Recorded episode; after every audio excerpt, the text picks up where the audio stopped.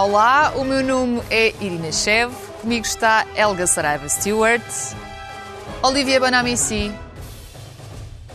e José Milhazes. Isto são as invasões bárbaras.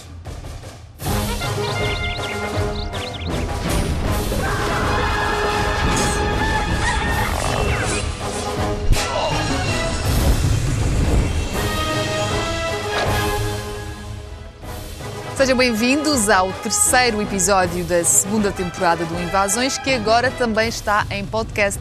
A semana que passou ficou marcada pela reabertura das creches e do primeiro ciclo, e todos, uns mais que outros, mas no geral, todos sentimos os efeitos deste primeiro passo de desconfinamento. A conversa vai começar precisamente por aqui. Helga, que idade é que tem o teu pequenito? Tem sete. E como é que foi o regresso dele à escola? Oh, fantástico para nós. Imagino que sim. Mais calhar do que para ele. Um, não, tem sido, tem sido muito, muito, muito, muito bom. Primeira semana, check. Um, estamos todos muito felizes. Acho que era mesmo preciso ele voltar a, a, ter esta capacidade de socializar com os amigos. Ele já sentia muita falta da professora. Professora Susana, olá! Muitos beijinhos. Ela tem sido incrível e, e, e, acho que vale a pena mencionar que os professores um, foram atirados para esta pandemia assim de uma forma um bocadinho um, abrupta uh, e, e, não é fácil. Nós um dia nós vamos nos rir acerca do, do, de como é, que, como é que foi estar a olhar para esta adaptação para o digital e para a telescola um, mas nós, estando aqui neste momento agora, não é fácil. E os professores tiveram que, que se adaptar e que ajudar as crianças a adaptar e a lidar com muitas uh, questões ligadas à telescola e, portanto, a esta, a esta comunicação uh, claro. dois-dimensional, duodimensional. Um, e, e, não é, e, não é, absolutamente fácil. Claro. Não é absolutamente fácil. Zé, tu também ficaste com muito mais tempo livre para ti. É, digamos que. algum, digamos, é, algum, digamos é bom. É, é, verdade, é verdade, é verdade. Não, foi uma alegria. Por exemplo, a minha neta, ela tem três anos, ela não dormiu a noite antes de ir a primeira vez para, para o infantário. Pá, porque estava tão emocionada, tão emocionada, queria ver. Uh, as outras crianças, pá, queria aulas de dança, Quer dizer, é, Queria é uma... fugir de ti. Hã? Fugir de ti. Epá, de mim, ela, ela já andava a fugir há uns tempos. Uh, uh, o, o, meu neto, o meu neto é que andava mais perto de mim, uh, andava mais perto de mim, andava e anda, mas, mas também regressou à, à, à creche. E claro que isso é um momento, é um momento muito interessante porque nós vemos que as crianças nas creches aprendem muito e muito rapidamente coisas novas trazem para casa. Também levam de casa para, para uh, uh, os infantários e tudo isso. Mas trazem uh, palavras, digamos, expressões, até o dizer adeus, tchau, tchau, aprendeu na, na, no infantário o meu neto. Daí que eu acho isto muito positivo e espero que esta seja a última vez que os infantários e as creches em Portugal tenham fechado. Vamos Embora ver. nós esperemos que hajam uh, lições a ser aprendidas, porque o digital veio para ficar. Um, e isto é uma oportunidade única para nós transicionarmos e modernizarmos a aprendizagem e os métodos de aprendizagem com os nossos filhos e a com as gerações a seguir. e toda uma série de outras coisas. Olivia, já vi que tu tiveste também tempo para ti com este primeiro desconfinamento que, pelo menos, o cabelo tiveste tempo de arranjar. Já, é? já. E comer lampreia, fazer lampreia, desenhar lampreia. Mas olha, em relação aos teus filhos, eu sei que no teu caso, daquilo que eu sei da tua vida, é que os teus filhos, na verdade, só regressam às aulas no dia 19 de abril, às aulas presenciais. Mas de 0 a 10, quanto é que, quanto é que tu queres ver-te livre deles? Quando, quando é que eu quero o quê? Veste livre deles. Não, porque temos uma barreira aqui que é surreal. Para já sou surdo de natureza, não é? Eu nasci surdo. Eu admito, não vou mentir. É o acrílico, então é, é assim, Exatamente, e acho muito bem. Não é? Mas é que sou surdo, portanto é assim, vamos fazer sinais. Queres que, não, queres é que, que eu bata à porta? Queres Hoje vou concordar com vocês a noite toda. Não, mas a 0 10 quero me livrar deles. Hum, de forma egoísta, Sim. não quer livrar dele. Não quer. Uh, não quer, nunca. Nunca. Uh, agora quer. Foi uma quer pergunta provocatória. Para eles, a sério, é um pesadelo. Tipo, é um pesadelo. E, e é assim, eu tenho dois filhos, não é? 19 e 16 anos. Portanto, só vou recomeçar a escola, no caso do meu filho e da minha filha na universidade, no dia 19 de abril. Mas eu vivo com ele, tipo isto. Tipo, até eles, tá, como sou jornalista, uh, falamos muito disto há meses, não sei o que vai. E eles próprios vezes dizem, pai, já viste hoje? 545 casos, estamos no bom caminho. Tipo, é, é uma companhia. Vivem é muito incrível. Eles vivem isto na pele. E estou super emocionado a falar disto porque eles estão a viver um momento que não é fácil. Não é fácil, não, não vou mentir, não, eh, da vida deles. E quero-me livrar. Eu não quero como pai, mas para eles. Uau, serei super contente no dia 19 de abril quando eles vão voltar a uma certa liberdade. Acredito que sim. Helga, aqui falando da telescola e puxando um pouco aquilo que já tinhas começado a abordar, quais são as vantagens que tu vês da telescola?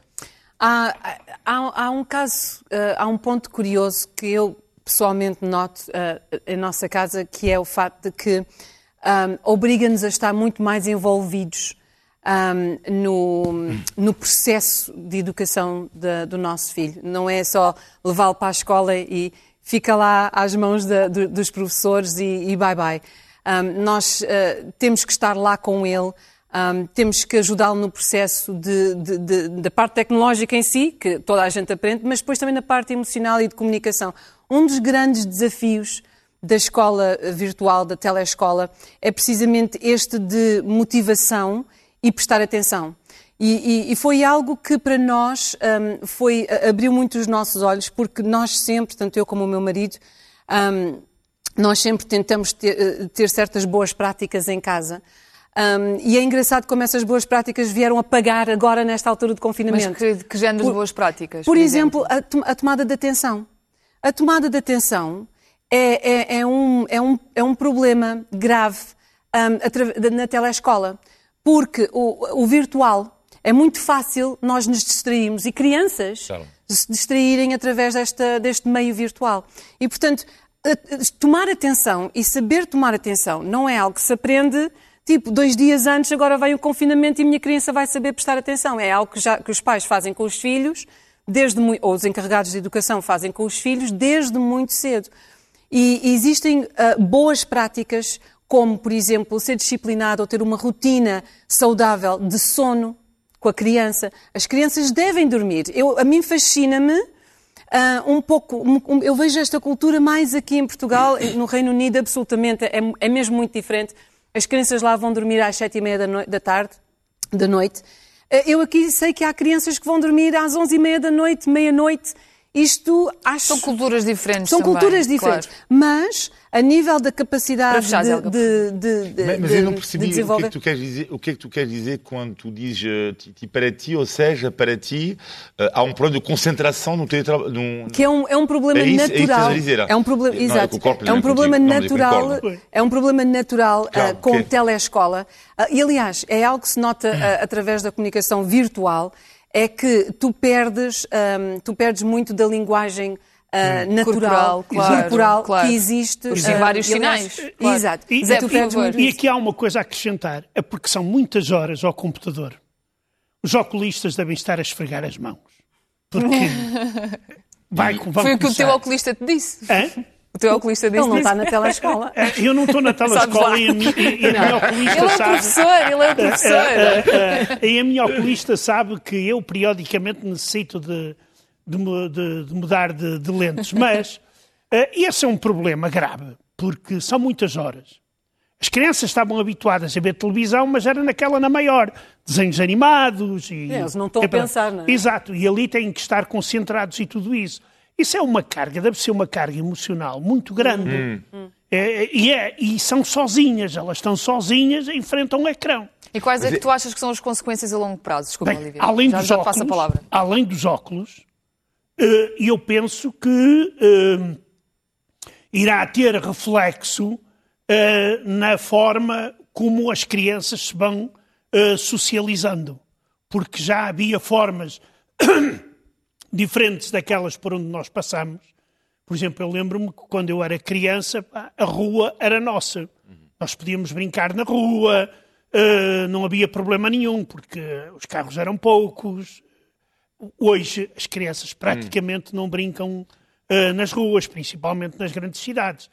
E, e, e esta, esta questão da pandemia também vai trazer coisas uh, muito novas, em termos não só de educação, mas eu penso que em termos de saúde mental isto vai necessitar um grande esforço por parte de psicólogos e psiquiatras para uh, ver quais são os resultados desta pandemia a esse nível nas crianças e as formas, digamos, de suavizar uhum. as consequências negativas.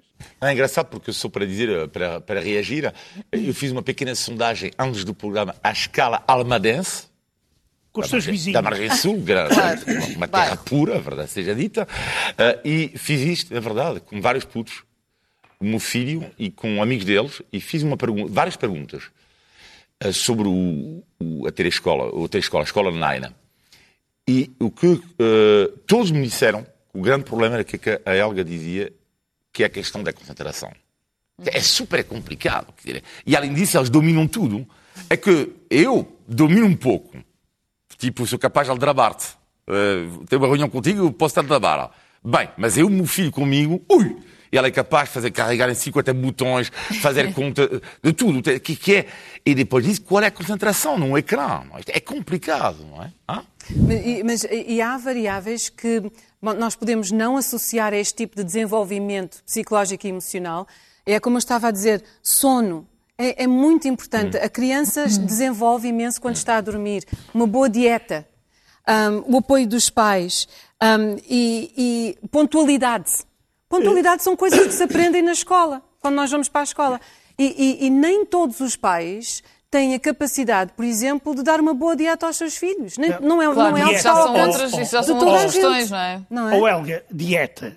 Tu, a, a, a, outra das coisas de confinamento que está a bater gravemente em muitos escolares não é dieta, é passar fome. Porque pois. a única refeição ou uma das, pouco, das poucas coisas que comiam era na escola. Então, mas uhum. isso faz-me levantar a seguinte questão, que é qual é que é o papel da escola na sociedade em que vivemos é esse? É dar comida às crianças? E às vezes nem, e às vezes é nem ser, só é ser um depositório para os pais deixarem também, os filhos para poderem ir trabalhar? Às vezes também refúgio. Claro. Porque nós temos que nos lembrar também, porque que, para muitas crianças à volta do mundo, estar em casa tem sido um pesa, o maior pesadelo, pesadelo das suas exato. vidas. Porque é onde sofrem abuso. E, por, por, exemplo, e, e, o problema de, é que há muitas crianças que vão para a escola, que vão para a escola e é lá que têm a principal refeição. E isso em Portugal nós sabemos, e que vai ser cada vez mais durante os próximos tempos, devido à, devido à crise. Claro que as, as crianças deveriam ir para a escola para aprender uh, e uh, socializar-se. Mas isso é numa sociedade ideal, não é numa sociedade onde o número de pobres está a aumentar e há cada vez mais famílias com, com dificuldades. Uh, daí que a escola, neste momento, deve ter um papel muito importante também no apoio social ao, ao, aos alunos. E não estou só a falar do, do, do ensino primário e secundário. Uhum. Mesmo no ensino universitário, uh, este apoio a muitos estudantes que não têm outra possibilidade de comer a não ser ir às cantinas das universidades. Uhum. Olivier, como é, que, uh, como é que tu achas que se podem encontrar soluções para lidar com todos estes problemas? Não te vou pagar nada para encontrares uma solução, mas diz-me o que é que tu achas que a sociedade pode fazer para compensar este tempo perdido e estas falhas todas? É complicado. Eu acho que uh, eu estou muito preocupado eu, com, com a questão da aprendizagem, com o atraso que há na aprendizagem. Eu vejo isto com os meus filhos. Isto, isto é, é, impossível uh, online acompanhar o ter os mesmos conhecimentos do que uma aula presencial. Bom, depois existe a questão que diz o Zé, a saúde mental. Agora, uh, eu considero eu que vai ter que haver após o, a crise sanitária, uma espécie de um reembolso do tipo: uh, vocês, os jovens, foram sacrificados. Para mim, é uma geração toda sacrificada. Eu acho que vai ter que uma grande, uma, uma, uma grande aposta na juventude. Isto não pode continuar assim. É evidente que uh, uh, os, as pessoas mais velhas são as pessoas mais vítimas do, da, COVID. Do, da Covid. Mas não podemos esquecer também dos mais jovens. E, e estava a, re, a, reouvir esta manhã a canção da, da Deolinda, a geração Deolinda. Uh, já é uma sorte eu poder estagiar que parva que eu sou. Uau! Do tipo, ela escreveu isto na pandemia. Se eles são os parvos da sociedade atual, entre aspas, não é? Os jovens. Que antigamente diziam o quê? Vou, vou ter um diploma e tenho grande hipótese de estar no desemprego. Mas hoje em dia tu já sabes. Vai ficar desempregado. Mas isso já nem tem nada a ver com a pandemia. Isso era uma coisa antes da pandemia. Ah, não. Mas piorou, como é evidente. A, a, pandemia, a pandemia, veio agravar vem fortemente. A exatamente. Claro. Vem agravar. Claro, como, é como, como agravou tem tudo. que haver absolutamente claro. uma política da juventude. Absolutamente. Absolutamente. E não estou a sentir isto. Não estou a sentir em Portugal, na Europa. Não estou a sentir isto. Não estou. Uhum. Mesmo. Olha, por falar em Europa, Helga, eu ia-te pedir para tu, como temos pouco tempo para sermos um bocadinho mais células, para nos explicares como é que esta questão toda está a ser tratada no Reino Unido, por exemplo, das escolas. Ah, ah, ah, há, imensas dificuldades hum. nesta, nesta na, na área da telescola à volta do mundo inteiro. E quando nós falamos, por exemplo, aqui em Portugal, do divide, da, da divisão entre as crianças que têm acesso, por exemplo, à tecnologia, à internet, a impressoras, a, até tinteiros das impressoras, seja o que for, todas estas coisas that we can take for granted, que nós levamos por garantido e que muita gente não tem. No Reino Unido este problema, este, este problema é agravado. Há imensa um, child poverty, uh, uh, um, Sim, pobreza das crianças. Pobreza infantil. Pobreza infantil. Imensa.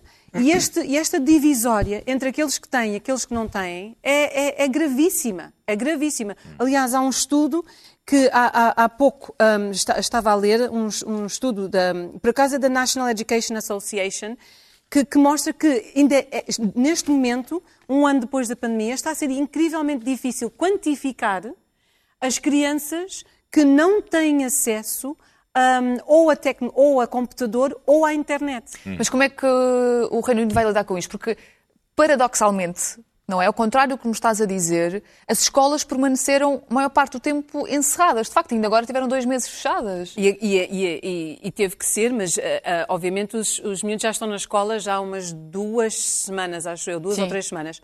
Um, e, dou graças a, a, aos santos que há aqui uma aprendizagem a nível da vacinação, porque no Reino Unido agora nós, nós, eles chegaram a um ponto em que eles ensinam as pessoas a se vacinarem, as, mesmo as próprias crianças sabem... sabem a vacinarem-se, a, a testarem-se, elas próprias, a fazerem os testes. Peço perdão. Ah, Isso é em 2031. A, a testarem-se, a fazerem testes e a autotestarem, não é, com os kits, uh, para poderem determinarem se, têm, se, têm, um, uh, se estão. Uh, um, Covid positivas ou não. Ou não. Um, mas peço perdão, uh, aqui perdi um bocadinho a minha. A minha... Uh, queria saber como é que de facto o Reino Unido vai compensar isto, não é? Uh, o, o, dinheiro que eles estão, um, o dinheiro que eles estão a fazer disponível para as empresas e às famílias, uhum. especialmente aos desempregados, eu não acredito que alguma vez será suficiente. Acho que em qualquer situação isto será suficiente. A mim o que eu estou a achar interessante são nuances que são hum, eh, provavelmente mais eh, que estão assim a passar ao lado de muita gente. Por exemplo, como é que nós vamos solucionar ou melhorar esta, esta situação da, telescola ou desenvolvimento de competências nas, e de educação das nossas crianças desde, desde pequeninas até à, à universidade e até para além, uhum. se nós não, por exemplo, transicionarmos as metodologias de aprendizagem. Ou seja, fazer uma reformulação. Exato, porque não é só a tirar dinheiro para as pessoas terem computadores em... Não vai ser só isso que é necessário.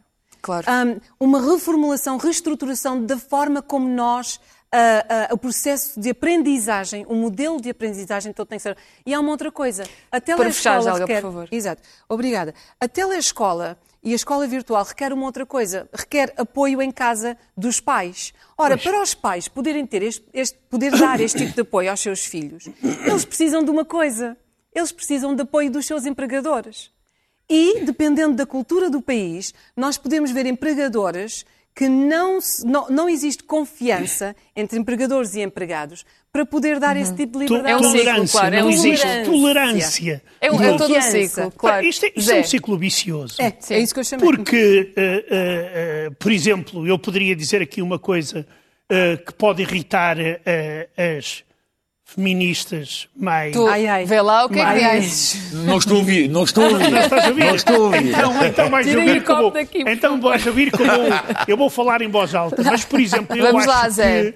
Eu acho que, por exemplo, eh, há países, os países nórdicos, onde, por exemplo, as mães podem ficar três anos em casa até ao terceiro ano, depois do nascimento do filho, Olha, são Alemanha. apoiadas pelo Estado. Alemanha? Pronto, Na e depois Ucrânia tem outra é coisa. assim. E depois tem outra coisa. Eu acho que é, é preciso começar a refletir, e aqui, pronto, para, para as mulheres não ficarem todas irritadas comigo, eu digo para mulheres e para homens, começar a pensar breve, na semana de, semana de quatro dias de trabalho. Então, Já se começa a falar. Porquê porquê é que isso haveria de irritar as pessoas? Ah, Não, ah, ah, eu, eu queria dizer quatro dias de trabalho para as mulheres. Os homens poderiam continuar a trabalhar seis Ah! ou cinco. Ok. Eu não acredito que ele acabou de dizer isto.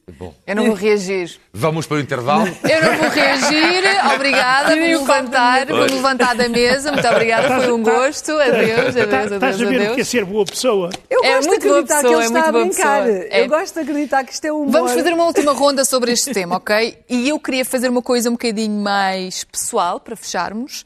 Queria, e filosófica, aliás. Queria que fizessem uma retrospectiva e me dissessem o que é que vocês sentem que levaram da escola. Qual é que foi a vossa maior aprendizagem da escola? Olivia, comece por ti. Às vezes não são coisas assim tão óbvias. Uh, não vi assim. Mas uh, eu diria que, uh, no meu caso, e, e, diria que é o caso de muitas pessoas, não é? Portanto, eu fui o, uma criança um pouco complicada. Não sei se se vê, se se nota. e depois fui para os jesuítas, educado por padres.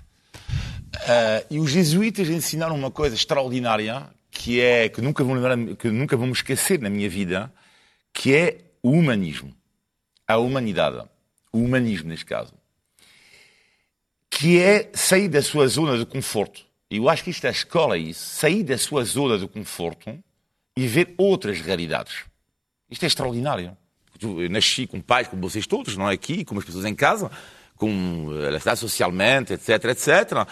E depois entro na escola de jesuítas, portanto, eu, para mim na altura foi um castigo, não é? Olivier, jesuítas, não, não, não, não quero, jesuítas. Adorei, adorei, saí da minha zona de conforto, descobri padres extraordinários que me ensinaram valores humanos, que eu tento, não sei se eu sou humano, não sei, espero ser, mas é isto que eu adoro na escola, que é também em função da tua educação, ver outras realidades e adaptar-se a isto, porque afinal, no nosso dia a dia como adulto, é exatamente isto. Somos diferentes e temos que nos adaptar minimamente ao outro para vivermos em sociedade. Para mim, eu, foi um, o papel que eu tive a escola comigo que eu espero que a escola tenha com os meus filhos. Sabes que eu às vezes também tenho dúvidas se tu és humano ou não, porque eu às vezes acho que tu és um extraterrestre, mas olha, isso foi muito bonito. Helga, e tu, o que é que nos contas em relação a este assunto? Resiliência. Resiliência. Foi o que eu aprendi da escola. Um, infeliz... Eras assim tão maltratada. Infelizmente.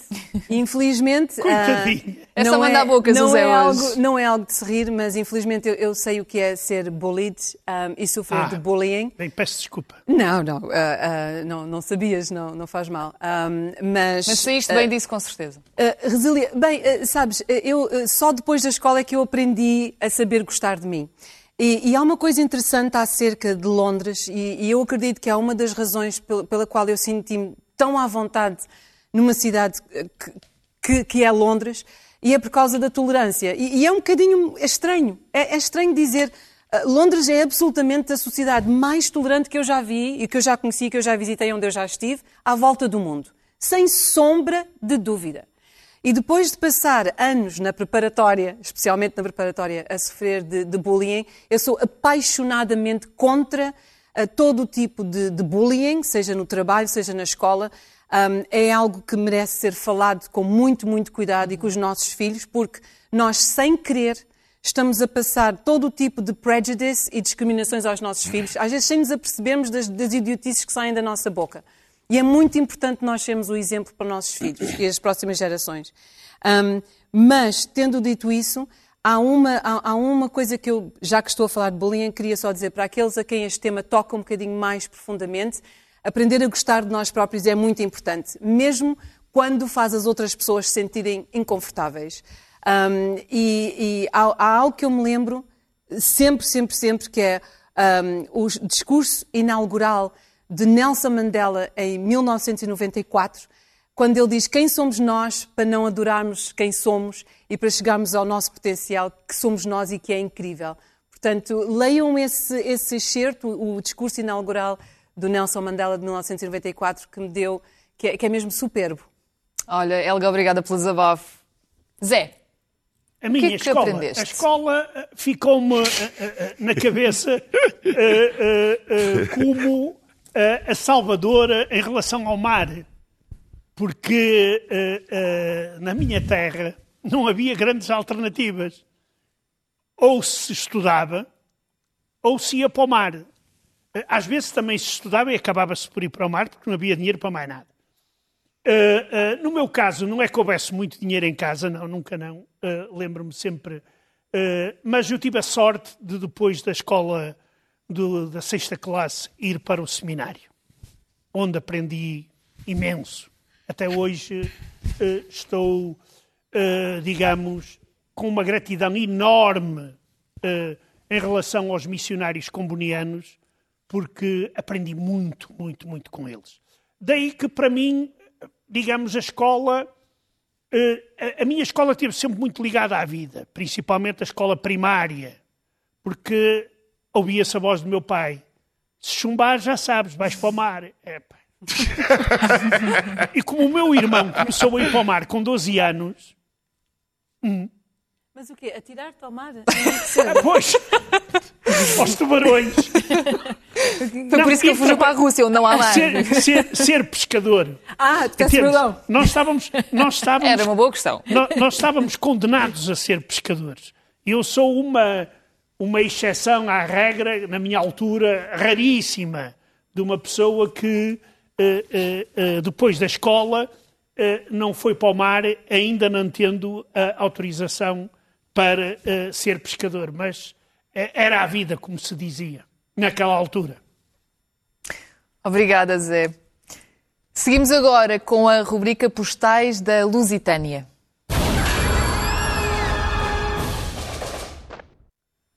Todas as semanas vamos colocar aqui vídeos enviados pelos nossos espectadores e vamos esmiuçar o que nos têm para dizer. Este fim de semana é a vez de Isabel Amorim. Portugal é como aprender uma, uma nova dança. É, são dois passos, duas pessoas distintas dançando e é se adaptar a um novo ritmo. E do meu lado, como brasileira, eu acho que para essa dança eu trouxe espontaneidade, descontração, amor à música, à vida. E do lado dos portugueses, eu acho que tem é, um aspecto genuíno que eu aprecio muito. Também uma, uma maneira de apreciar a vida, a, o tempo, de lidar com o tempo de forma diferente. É, também o amor pela música. Então, ser brasileira morando em Portugal é um pouco como aprender esse novo ritmo. E eu acho que com muito respeito e, e aceitação do que é diferente, essa mistura pode se tornar algo muito interessante e vale a pena. Já sabe, pode enviar os seus vídeos para este endereço, produçãoinvasões.sic.pt. Vamos lá esmiuçar então aqui uh, o que a Isabel nos diz neste vídeo. Olivia, comece por ti. Quais são as tuas primeiras impressões? Portanto, a Isabel menciona que ser brasileiro em Portugal é aprender um novo ritmo. Sim, eu acho que ela tem toda a razão. É, é incrível o que, é que ele diz. Ela consegue exprimir o que é que muitos dos estrangeiros, como eu, quando uhum. cheguei aqui, senti. E vou falar da dança. Bom, Eu, portanto, eu, já perceberam, já sou, sou meio histérico. Eu, não? E então, na dança. Olha, não digas nada. É que aparecia agora que Que isto ias levantar e dançar. dançar. Sim, mas eu estive, estive Ah. quase. Mas, mas o cameraman, eles vão dizer, Olivier, não, Claro, não, não, não, não, claro, fica quieto, claro. não posso. Sim, por favor. Parecia-me que te Mas, pagar exatamente. mais para Sim, dançar. Sim, sim. Mas eu, a primeira vez que entrei numa discoteca em Portugal, é muito engraçado porque eu estava com amigos meus portugueses e eu, histérico, pronto, um pouco como os brasileiros, não é? Tipo, pronto, os brasileiros têm, quando histérico, estou a falar de pessoas mais eh, expansivas. Eu estava lá, ei, lá está, e, ding, ding, ding. E os meus amigos portugueses, tipo, eles são mais sensuais, tipo, são mais kizomba, estás a ver? Certo. Eles são mais assim, tipo, uau! Não, mas é verdade, tenho certeza que o Zé dança assim. Tenho certeza que o Zé não é histérico numa pista de dança. É mais assim. É mais sensual. Sim, exatamente. O Zé deve estar assim. E ele deve falar na boa. O Tuga fala, dança. E bebe um copinho ao mesmo tempo. Pois. Exatamente. Esfrega a barba. Exatamente. É isso. E adorei. Helga, e tu? Quer dizer, não sei. Primeiro é melhor responder o Zé. Desculpa, Helga. Desculpa, Helga. Aqui, Então, aqui, Zé, estas aqui, provocações. eh, eh, aqui eu não sou um exemplo. eh, Aqui eu não- sou um exemplo muito bom português, porque ehm, eh, sabes que no- na Rússia nós éramos olhados como muito impulsivos, tipo machos latinos, hã? daqueles que Sim. ah, todos. O que, em relação a mim, eu penso que não é, não é bem assim. Mas também depende, pá, sabes como é? Bebe-se um copo, depois as coisas alegram. Sim, mas uma discoteca, E tu danças, tu danças, tu danças tipo a brasileira, tipo assim, como eu, ou tu Bem- danças de forma mais, assim. De- depende, depende da, da- depende da discoteca. bom. Depende Ah, da sério. discoteca, da corda e da gasolina. Olha, Ah, e com quem estás a dançar. claro. Olha, Olivier, come on. Este, esta, esta coisa assim Sim. que estás a fazer vem da África. right? sei, sei. Vem da África. E, e inspira os portugueses, e ainda bem que inspira Mas- os portugueses. claro, não estou a dizer porque contrário. eles, eh, os portugueses adoram, adoram e Claro. sentem-se muito inspirados com, estas, Claro. com esta cultura angolana e moçambicana. Pronto. Claro. Um, Isabel, olha, eu achei-lhe imensamente querida. Um, eu adorei a, a- a- a forma como comparou um, este ajuste, esta adaptação, que eu tenho que dizer, eu, eu, e eu não falo por todos os brasileiros, mas eu não, não quero pôr aqui a minha mão em água a, ferver, mas não é fácil. Ah, não é uma adaptação, não é das mais fáceis. E sei que há aqui um bocado de uma história ah, aqui por trás. No entanto, no entanto, a Isabel mostra e revela de uma forma tão linda a, a forma como duas culturas tão diferentes, na verdade, podem se dar tão bem, onde há, onde há tanta ah, familiaridade e tanta coisa bonita entre estas duas culturas. Eu sou muito parcial ah, com os brasileiros, adoro a cultura brasileira, já estive lá imensamente, imensas vezes, adoro lá estar e adoro os brasileiros. Mas a Isabel foi, ah, acho que, mágica na sua descrição da, da adaptação aqui a Portugal, que não é fácil, não é fácil. Obrigada, Isabel. Portanto, ficamos à espera de mais vídeos. O segundo tema desta semana é o orgulho nacional dos portugueses, ou muitas vezes a falta dele. A ideia partiu, aliás, do vídeo do telespectador que passámos aqui na semana passada. Olivia, começo por ti e pergunto-te o que é que em Portugal te deixa mais orgulhoso? Não precisas chorar. Não, é muito duro este tempo para mim. É muito difícil este tempo para mim.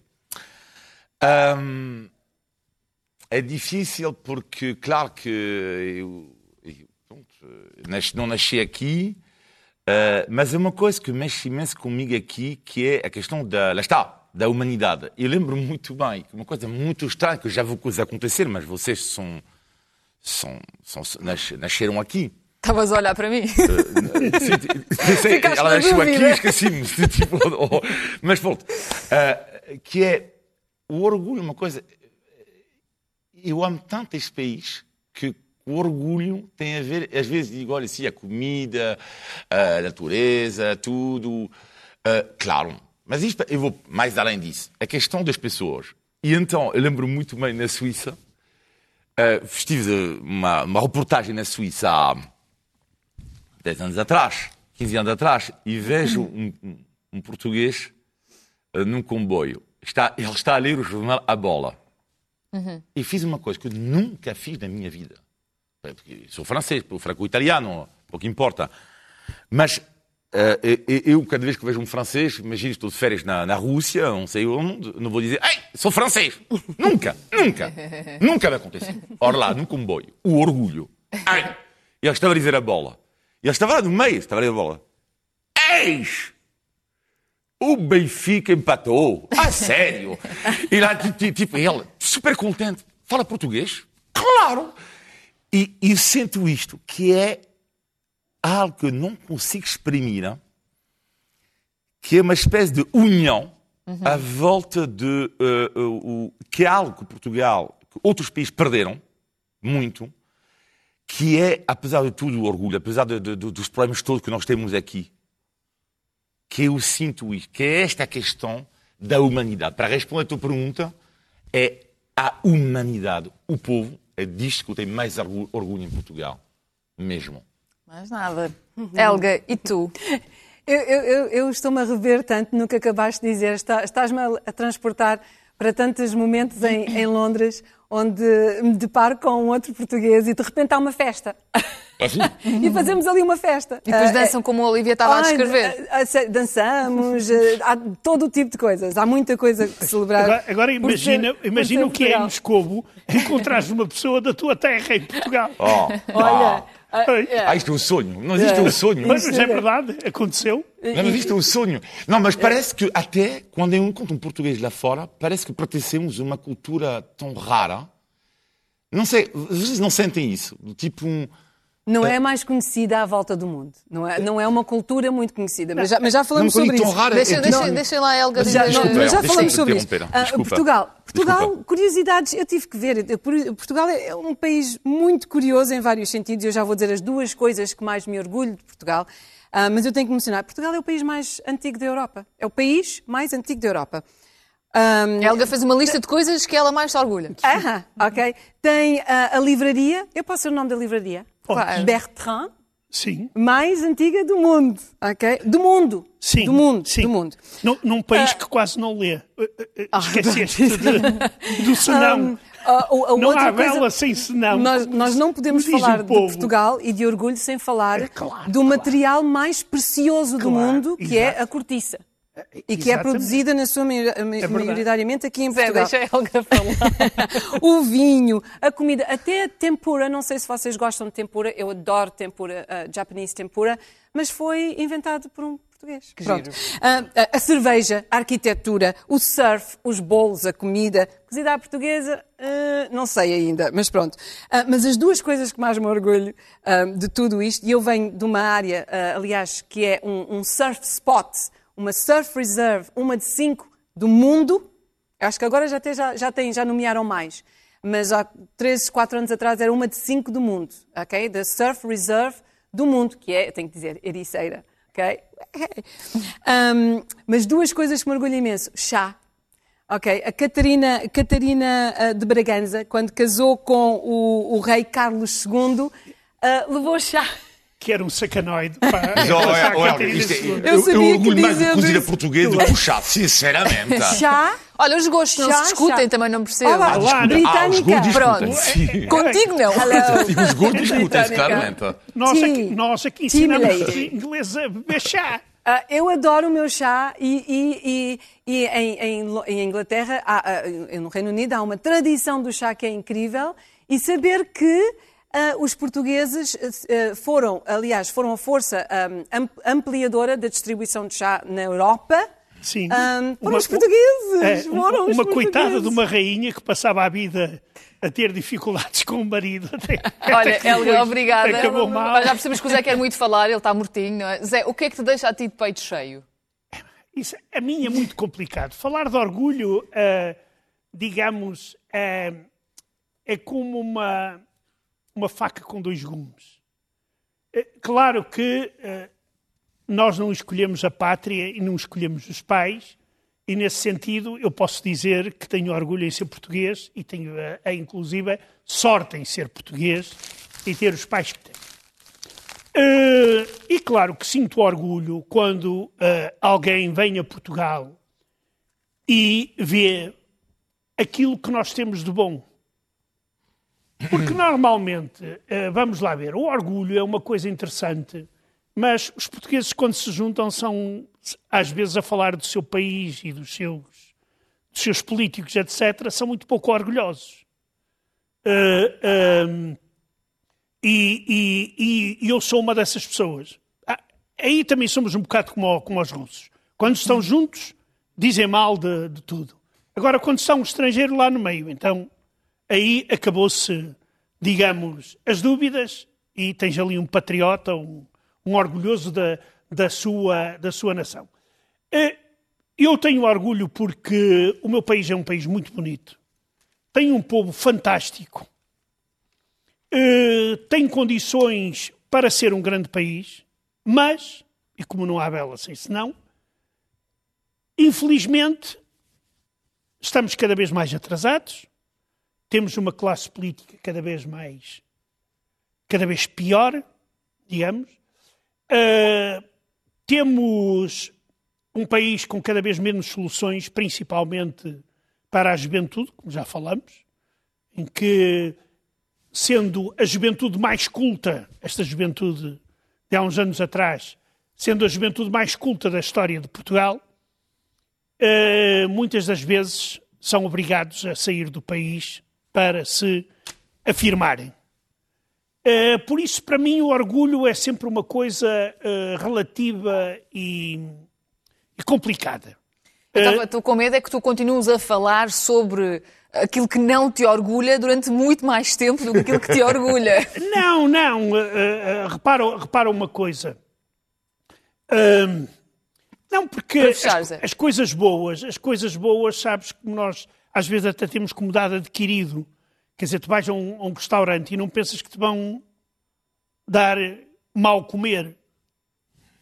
Pois, Entendes? Em princípio. Agora, as coisas más, as coisas más entram-te pelos olhos dentro. É, esse é o problema. E nós, nesse sentido, eu acho muito bem até que nós devemos ser muito críticos em relação a nós próprios. Claro que à beira, do, à beira do jacobino nós dizemos é mal dos franceses. Vamos voltar aqui para o jacobino. exato, exato. Olivier, então, eu tenho duas questões para ti. Eh, uma é, então, se de facto tu achas que os portugueses são pouco orgulhosos de si próprios, sim ou não, porquê? E queria agarrar também na questão que tu estavas a mencionar antes, que era quando os portugueses se encontram, fazem uma grande festa. Mas, mas isso não é entre todos os povos? Quando os franceses se encontram, não fazem isso? Não tanto. Porque, por exemplo, não, não desculpa, tanto. mas por exemplo, os ucranianos, quando se encontram, também não fazem. Não sou sociólogo, não é? Portanto, não sou sociólogo. Não és? Não, não sou. não sou. Mas. Mas eu diria que uh, uh, o que é que eu sinto em Portugal é que, apesar das coisas estarem a melhorar, uh, há pouco orgulho há muito pouco orgulho. Mas que eles estão a melhorar. Não?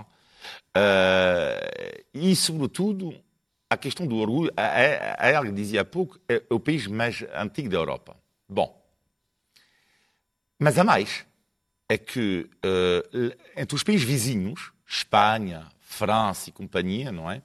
São dois países que valorizam imenso o seu património. Ora, aqui em Portugal tem havido um esforço, é verdade, nos últimos anos. Uhum. Mesmo assim, há coisas inacreditáveis. Como é que isto é possível? Um país tão rico a nível da gastronomia, do património, não valorizar. E tem um exemplo aqui inacreditável. Para mim, que é o exemplo máximo que encontrei em Portugal. Contei essa história um dia no Jornal da Noite na SIC, há um atrás. Um dia estou na cama e leio o Asterix. Um álbum do Asterix, vamos ver a imagem aqui. Uh, o álbum do Asterix, que tem uma personagem chamada, por acaso, inacreditável, na altura, antes da pandemia, antes da pandemia, coronavírus. Bom, bom, eu estou na cama, na boa, coronavírus, e vejo lá embaixo, porque muitas vezes o, o Asterix tem, tem, eh, vai referenciar pessoas que existiram realmente. Ora, esta pessoa, coronavírus, chama-se, na realidade, chamava-se Caio Dioclés. Eu vejo no Wikipedia nasceu no segundo século após Jesus Cristo, condutor de quadrigas, e Benura.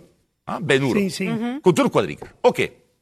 Ora, uns, vários estudos, um deles, um investigador americano, mostraram que foi o atleta de toda a história, até a data, mais bem pago de todos os tempos. Ultrapassa Ronaldo, Michael Jordan, tudo. Tiger Woods, quê, 11 mil milhões de euros, na altura a moeda era o sextércio. Uhum. Mas o que é que eu descobro? Ele nasce em Lamecuma. Na altura, Portugal não existia. Era Lusitânia. Mas na cidade de Lamega. Eu pego o meu telefone. E, desculpa, isto é uma loucura. Então, peraí, vivo aqui há 25 anos, ligo para um amigo meu de Lamego. Estou, olha, já ouviste falar do Caio Dioclés? Nunca. Espera aí, isto é uma loucura. Deixa-me ligar à Câmara Municipal de Lamego. Ah, um rapaz simpático me disse, não, já ouvi falar, mas... Mas liga lá para a Biblioteca Municipal de Lamego. E encontro um senhor super simpático que vem me dizer, de facto, que isto é verdade. E pergunto eu, então, mas não há um museu sobre este homem? Não há um parque de diversão sobre este homem? Repito, é o homem, o atleta mais bem pago de toda a história do desporto. Tem muitas coisas para contar. O Circo Máximo, Lamego, que é uma bela cidade, lindo Moreira. Então, mas não podem valorizar o homem que é nosso. O ah, nosso... Mas, mas sabes, é Olivia, não tu fazes, entendo. tu fazes não dois entendo. pontos interessantes. Um é do ponto de vista de o que é que nós conhecemos sobre nós, ah, sobre ah, nós aqui dentro. E outra coisa é sobre o que é que se conhece sobre Portugal. Porque Portugal passa por debaixo do radar, ou pelo menos até há uns 5, 7, 8 anos, passava por baixo do radar de muitas pessoas à volta do mundo. Vê, Tu, em Espanha, a, a população de Espanha, incluindo, as, desculpa, Spanish speaking, pessoas que falam espanhol à volta do mundo, comparado em, em, volume, comparado com pessoas que falam português à volta do mundo, é uma diferença extraordinária, obviamente, não é? Depois do, do inglês, ah, mas a língua mais falada à volta do mundo, penso que é o espanhol. Portanto, logo aí, as pessoas vão conhecer a história de Espanha e, e até mesmo do, do, que se aprende na escola e tudo o resto, muito mais facilmente do que Portugal. Sim, mas imagina o orgulho exemplo... aqui, imagina o orgulho aqui, imagina um instante para as pessoas do Lamego e claro. para sim, os portugueses. Sim, claro. Mas, mas isto é surreal. Sobre a forma como mas teria que haver um parque temático. Teria que haver 50 museus. Não, não, não. não. Uh, não isso não é, isso não é, não é uma, uma, uma... Isso há, há montes de histórias. Ah, ah Há imensas. De personalidades. Mas concordas comigo ou não concordas comigo? Concordo absolutamente. Sim. Ah, ok. E, absolutamente. E olha, e, Porque repara uma coisa, eh, muitas das vezes, muitas das vezes, é, é, o património é apresentado para inglês ver, ou seja, para os turistas. Vamos, vamos encerrar por aqui, porque não vale a pena abrirmos esta, esta discussão, que de certeza que vamos ter oportunidades para falarmos sobre isto. e, não, e temos 30 segundos, portanto não vai dar. E aproveitando estes últimos segundos, eu quero pedir-vos para tendo em conta as nacionalidades desta mesa, as, as nacionalidades, as nacionalidades Sim. não, as nações que nós representamos, quem é que é, ou qual é que é a nação mais orgulhosa desta mesa? Portanto, temos França, Reino Unido, Rússia, Portugal e Ucrânia. Um, dois, três. É Zé. a Rússia. A Rússia? Claro. Helga. Eu, eu, não diria o Reino Unido. O Reino Unido é demasiado tolerante de outras, uh, de outras uh, nacionalidades para falar muito alto sobre a sua própria nação. Então dirias quem? Um, eu, diria, eu diria os franceses. Eu hesitaria entre os franceses e os russos. Uh, hesitaria. Uh, não sei, vou ser bem educado, vou dizer uhum. os franceses. Ok, muito bem. Mas, principalmente nos últimos tempos, os russos. Sim. A, a propaganda, pelo menos, mas, faz deles. Sim, sim. sim, mas isso não quer dizer que o resto do mundo acredita. Eu digo os franceses. Pronto, então, neste caso, eu vou votar também nos franceses e está empatado. Então, estamos com empatado. Não, eu votei nos é franceses. Eu cortei o cabelo e levo tudo hoje. Não é? Estamos quase a chegar ao final do programa, mas antes, cada um de nós vai acrescentar uma informação extra e agora num tom um bocadinho diferente do que estávamos a ter até o momento. Começo eu e lembro-vos que esta semana fez 10 anos desde que começou a guerra na Síria. Não vou falar nem de destruição, nem de vítimas, vou homenagear uma das muitas famílias sírias que teve que recomeçar a vida de novo. Na imagem vemos Sali com o marido Ayman e a pequena Maria. Moram em Olhão. Aos jornalistas do Expresso, Nuno Botelho e Ana França, o casal contou que não vai dizer à filha, seja o que for sobre este conflito e sobre quem bombardeou quem, porque dizem eles que não querem que ela cresça sem saber perdoar. Uh, a mim cabe, uh, claro que certamente muitos telespectadores uh, esperariam que ali tivesse a fotografia do Putin no ecrã e por baixo o Biden a chamar-lhe assassino. Mas, mas não está, porque eu acho esta fotografia aqui uh, mais contundente e que nos deve chamar a atenção. E é o conflito em Moçambique, onde há crianças que são decapitadas. E este conflito é não só devido ao aparecimento de forças extremistas, como à vigência de um regime em Moçambique com já 40 anos, eh, corrupto e que transformou Moçambique num Estado quase, quase digamos, eh, eh, fracassado. E perante esta fotografia, eu só posso desejar às pessoas que tenham uma boa noite e bons sonhos, porque nós temos muita sorte. É muito forte. A transição, obrigado a dizer, não é fácil para mim, verdade seja dita, uh, mas obrigado por ter partilhado isto, de facto é inacreditável. O mundo da cultura e da restauração procuram alternativas uh, em Portugal, e não só, mas estamos em Portugal, para superar a crise, e aqui está um belo exemplo de imaginação. O projeto chama-se Comer com os Olhos. A associação cultural chama-se Lavrar o Mar e será no próximo fim de semana. São aulas online de cozinha com o chefe e durante as aulas passam muitos certos de cinema que têm a ver com a comida. Para quem gosta de gastronomia e é da comida, como Isso é eu, tortura. é o sonho. É o sonho. Neste caso, os participantes vão cozinhar com o chefe online. Sim. Um risoto tricolor que aparece Sim. no filme Big Night e trufas de chocolate que aparecem no filme Chocolate. Tortura.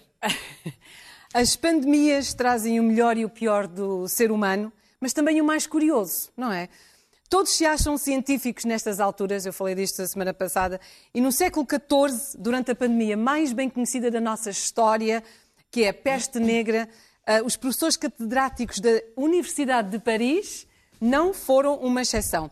Estes professores anunciaram que a peste negra foi criada no dia 20 de março de 1345 e eles dizem que foi criada por uma tripla conjunção de Saturno, Júpiter e Marte no 40 grau de Aquário. Ora, esta foi uma pandemia que matou 25 milhões de pessoas e, obviamente, culpas também foram apontadas aos judeus, que foram torturados e queimados até à morte aos milhares, o povo rom e, claro, às bruxas. A verdade, amigos, é que esta pandemia foi causada por pulgas espalhadas por ratos que, quando estes morriam, eram transferidas por outros animais. Ora, isto só vem a cimentar aquilo que estávamos a dizer a semana passada. Deixem os cientistas fazer o trabalho deles. Não se metam no trabalho dos cientistas. Bom fim de semana, Dia do Pai. Um grande abraço. As teorias de conspiração do antigamente. Obrigada por ter estado connosco. Estes quatro invasores bárbaros regressam na próxima semana. Até lá.